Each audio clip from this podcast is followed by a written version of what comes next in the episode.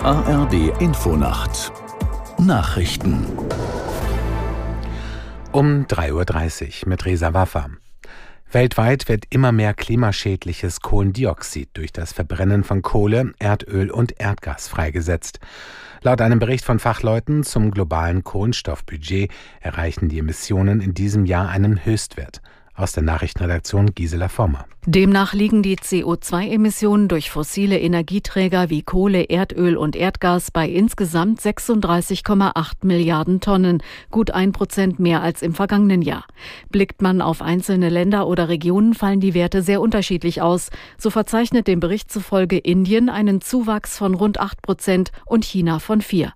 Dagegen seien die CO2-Emissionen in der EU um mehr als 7 Prozent gesunken, in den USA um 3 Prozent heißt es. Für den Bericht Bericht im Fachmagazin Earth System Science Data haben mehr als 120 Experten Daten aus der ganzen Welt ausgewertet.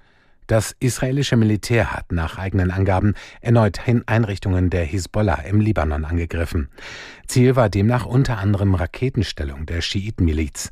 Die israelische Armee reagierte damit auf Beschuss aus dem Libanon.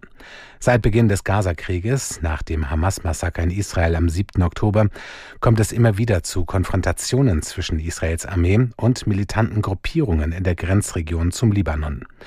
Die Hisbollah wird vom Iran unterstützt und hat Verbindungen zur islamistischen Hamas im Gazastreifen. Trotz russischer Drohungen hat die Ukraine nach eigenen Angaben seit August rund sieben Millionen Tonnen Fracht über das Schwarze Meer transportiert.